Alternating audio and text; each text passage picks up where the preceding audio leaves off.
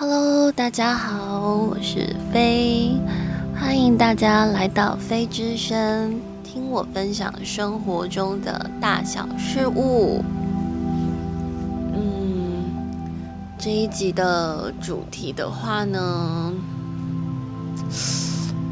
重点的话是有两个，一个刚好是我最近遇到的事情，所以我会觉得，那就是稍微讨论一下。那另外一个的话，也算是我觉得对我自己个人来说，也是一种课题。嗯，应该大家在生活上都会遇过这种人。有一种人，他很微妙，他不是那种明摆着告诉你说：“哦，我这个人说话就是比较直。”好啊，如果我说了什么，你不要生气。他不是这种类型，可是呢，他会在跟呃别人或群体的交谈之中，可能他会有一些疑问，或者是说质疑，但是呢，他提问的方式会让被问的人感受到不舒服。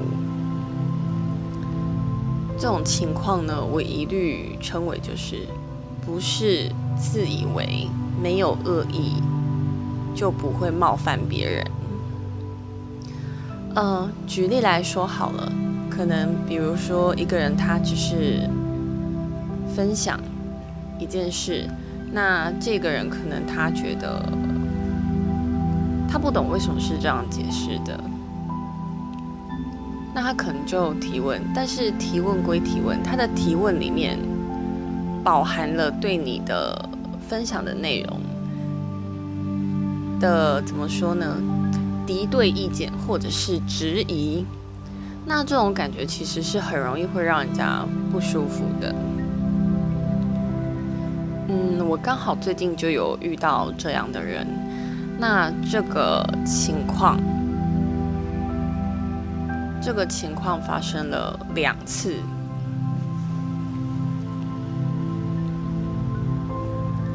一次是嗯，在我分享那个图画的时候，就是呃，怎么说呢？就是如果有知道一些图腾或神圣几何的人，会知道就是有一个图案，它叫做生命之花。那它是有分两个起源的，一个起源就是说，生命之花是从。亚特兰提斯的那个时期，然后流传下来的，是有点偏移的，符合目前地球的状态，但是跟宇宙状态是有点偏移的。就是呃，它的生命之花亚特兰提斯留下来那个话，它就是所谓的，哦，我记得好像是所谓的黄金比例的生命之花，它就是一个一个圆形，然后是。呃，三百六十度就是等于分成这一个圆，然后往外是六个圆的，然后这样外往外扩大的。那跟宇宙的状态不符合，就是宇宙的状态的话，它是对称的，也就是说，以一个圆形来说的话，它会画出八个圆，就是角度来说是不一样的，它是比较怎么说呢？比较方正，然后可以往外延伸的那种感觉。好，因为这个就是资料跟文献相关，其实我也有看过，然后我也有看过，我忘了我是在哪里看到的，但是我也有看过，就是关于就是这两个就是所谓生命之花的图案的起源，然后是说，嗯。正确符合宇宙的话，应该是八个圆的，比较符合宇宙的角度。然后说以前地球有两个，然后因为亚特兰提斯人乱搞，所以毁了一个地球，所以现在的地球才会有偏移，就是那个地轴会有偏移。然后目前的这个六个圆的生命之花，就是是根据是亚特兰提斯人根据目前的地球偏移状态。然后所绘制流传下来的。好，大概我前提讲一下他的我记忆中的文献跟这个人要表达的意思。但是呢，我当初其实我在分享的时候，我只是觉得这个很好看，然后它是一个图，我觉得很漂亮，然后我就分享而已。其实我没有太多的想法这样。然后这个人呢就说了一句：“这生命之花是假的。”然后我就心里想说：“你现在是有事吗？”然后他就说什么六十度，他就直接说六十度就是六个圆，六十度的生命之花是伪造的，然后真实的生命之花是四十五度的。其实我大概是知道他的意思，他是想讲说他的起源就是我前面叙述的那一大段。可是呢，他这种讲法真的是会让人觉得，你现在是，请问一下，你想吵架吗？还是？那因为这个是属于，并不是单独一对一的场合，是有很多人的空间，所以，呃。我就无视了这个人，因为我其实不是很想跟他起冲突。结果呢，我想说好，这一趴就过去了，别人就跟他聊天带过，这一趴就过去了。结果，哎，应该算起来第有三次，就是后来，嗯，怎么说？我想一下是哪一个先。哦，应该是戏剧这个线。最近有一个戏叫做《四楼的天堂》，然后是黄秋生演的。他在戏里面说过一段话，叫做“心里受过的伤，身体会记得”。那。就把这句话分享出来，因为我觉得这是很发人深思的一段话。因为很多时候我们受了伤，可能我们的心里深处的伤口，其实还没有完全的把它照顾好。但是因为跟着时间的演进，我们可能也就觉得算了。那算了之后，我们就会以为自己已经好了，但是事实上。那个伤口还是在，它没有好，它只是根据时间的前进，所以我们觉得算了。但是它，我们把它放在那，没有去把那个伤痕处理好，那会造成什么结果呢？就是我们之后如果遇到类似的情境，或者是我们在别人身上看到类似的状况出现的时候，我们那个没有好的伤口就会被触动。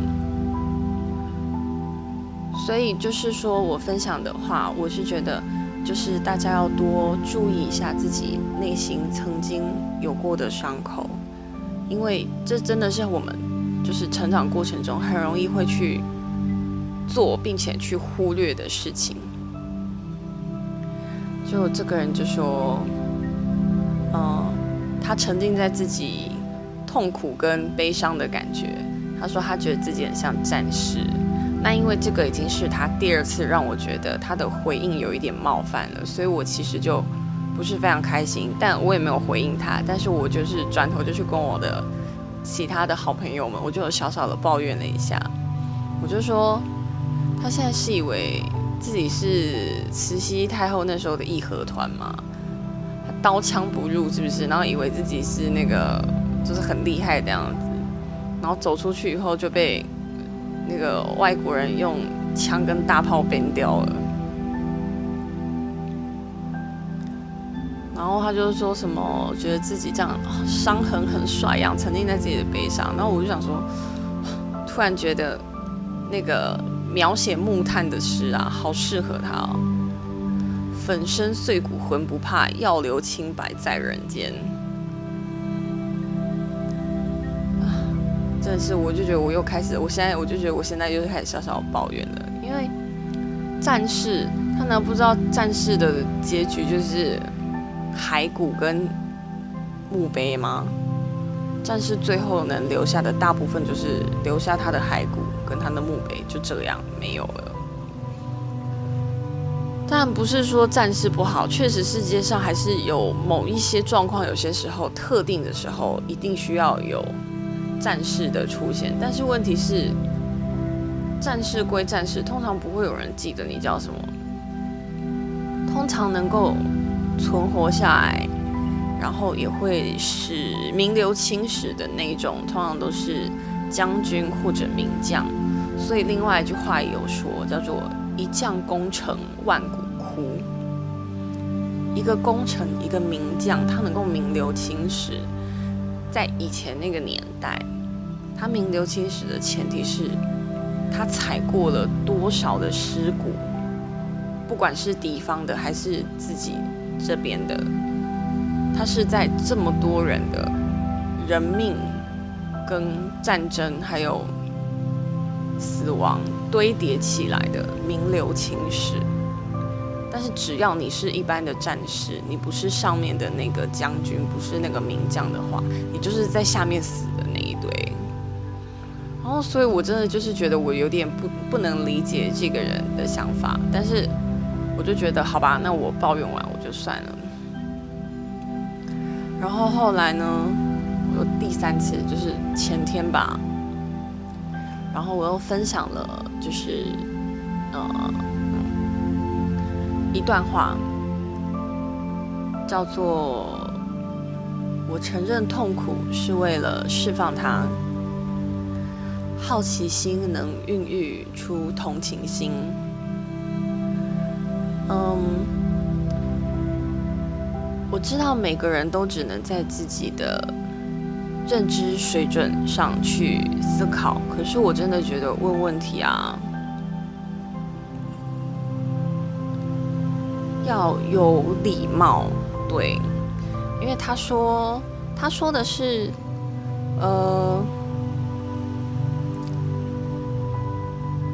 他说的是他家的猫没有同情心，然后。他的意思是，他前面问，其实他前面有问一句正常，就是说，嗯，好奇心为什么能孕育出同情心？那我才在想说，我要解说跟回答的时候，他就讲了那句，他就说我家的猫咪就没有同情心啊。我就心里想，你怎么知道动物没有同情心？有很多，就是这个世界上，不管是新闻呢，还是一些动物频道，都有。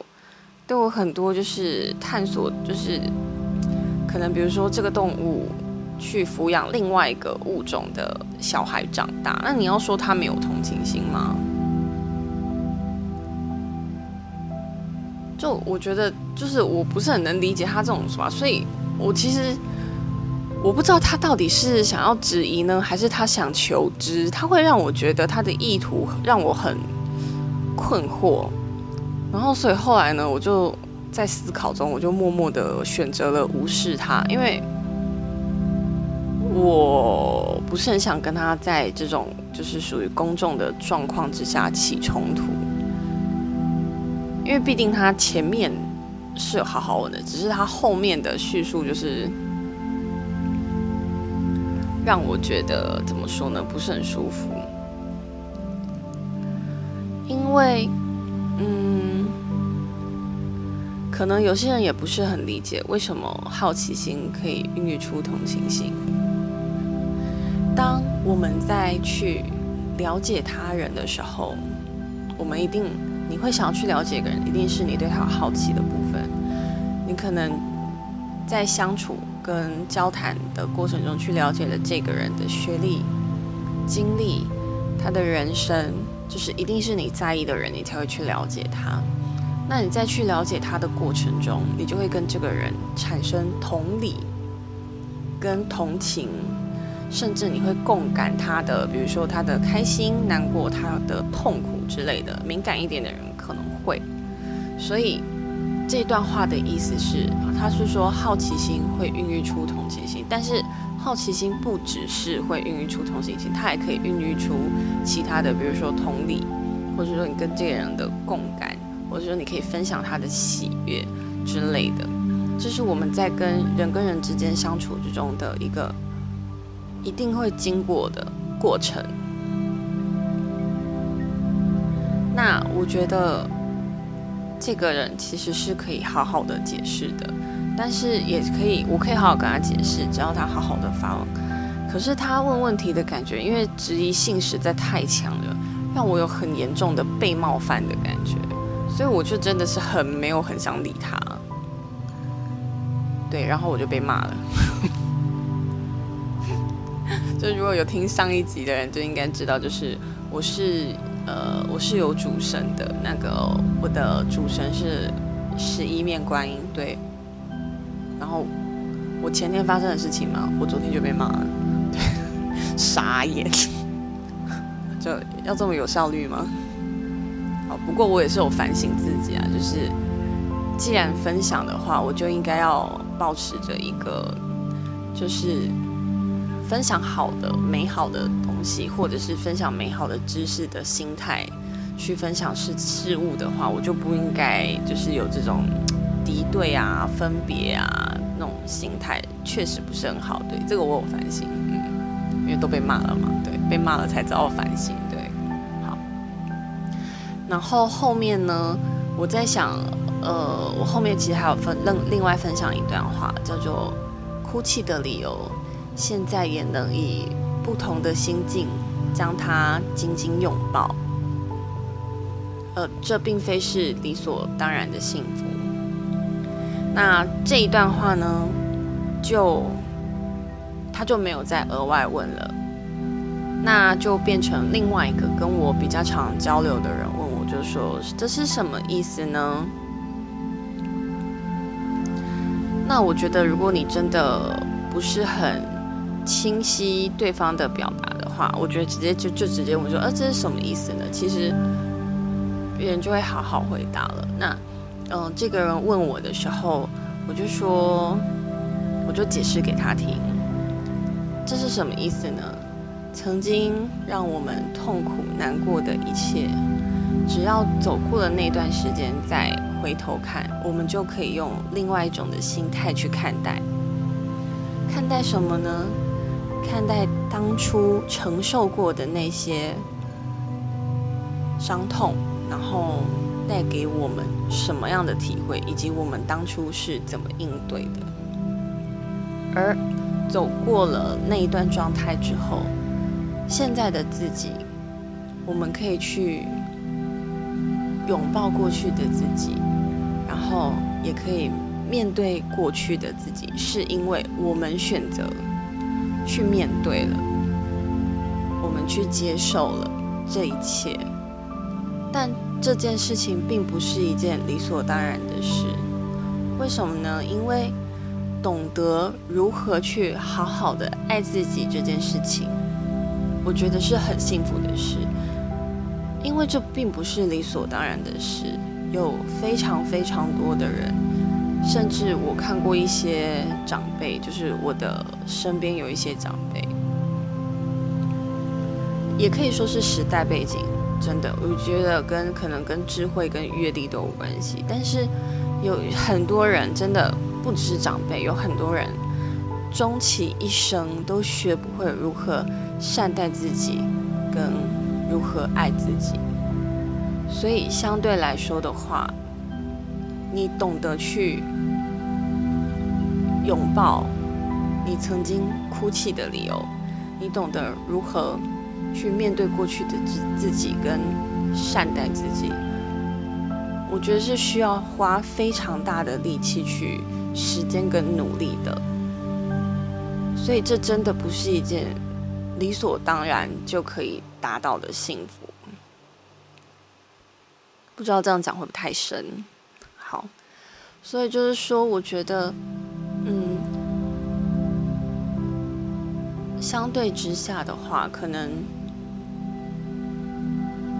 这样子的言谈间，我会感觉到比较受尊重，就是你可以有疑惑，我当然可以解释，因为是我想跟你们分享的。但是当你有疑惑的时候，是不是能够好好的就是去提问呢？当然事后，其实我这样无视他，我也觉得这是一种冷漠，也不是非常的好的态度。我做法不对，我也觉得我不对，但是，嗯，我会这样是因为我有感受到冒犯，所以我想说的重点就是，嗯，不管我们是分享的人，或者是提问的人，我们都要就是提醒自己注意一点，就是说，并不是我们觉得没有恶意，就不会去冒犯到别人。这个可能是现在大家都要比较学习去注意到的事情。可能因为现在就是通讯软体交流多了，然后可能大家嗯面对面说话的时候都少了，所以这种情况感觉在我们的生活中越来越常发生。那我自己是有意识的，很努力去想要。降低或者是说避免这种情况，可是还是会在遇到的时候，就是我自己遇到的时候，只要有情绪，像我的冷漠的处理，就是我觉得也是一种对别人的冒犯，对，就是其实我的做法也不是很好，所以就是我也是要学习，下次如果再遇到这种事情的话，我可能要先。自己做好心理建设，跟跟我自己说，他没有恶意，他就只是单纯的想知道这个人只是不会问问题而已。那当然就是你们如果其他人有遇到这种状况，要包容或者不包容，当然是个人的选择。只是说，每个人的选择状况都不一样。所以说，嗯，总之的话，还是希望大家可以不要遇到，是最好啦。那如果说真的不幸我们遇到了这种状况的话，就是我比较偏向不要起冲突啦，我们就可以好好的交谈，我们就好好的交谈。那如果没有好好的交谈的话，如果可以离开那个状况，那我们就先离开，这样子。好，我漏讲东西吗？应该没有吧，不晓得。好，因为今天的这个主题是我因为最近的想法，所以嗯，才会在嗯，刚好是最近遇到事，所以才会在这个星期。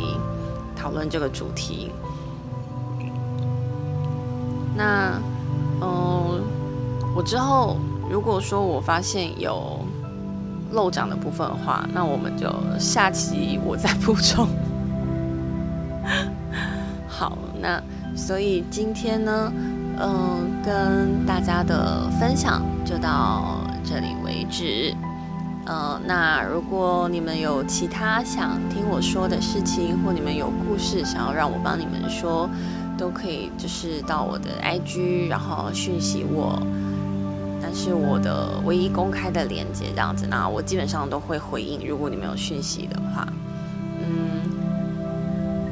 那连接的部分的话，每一集下面都会有这样子。啊，如果喜欢我的频道，也可以订阅我的频道，这样子我上架新节目的时候，你们就会收到通知。那今天的分享就先到这里结束喽，那我们就下次见喽，拜拜。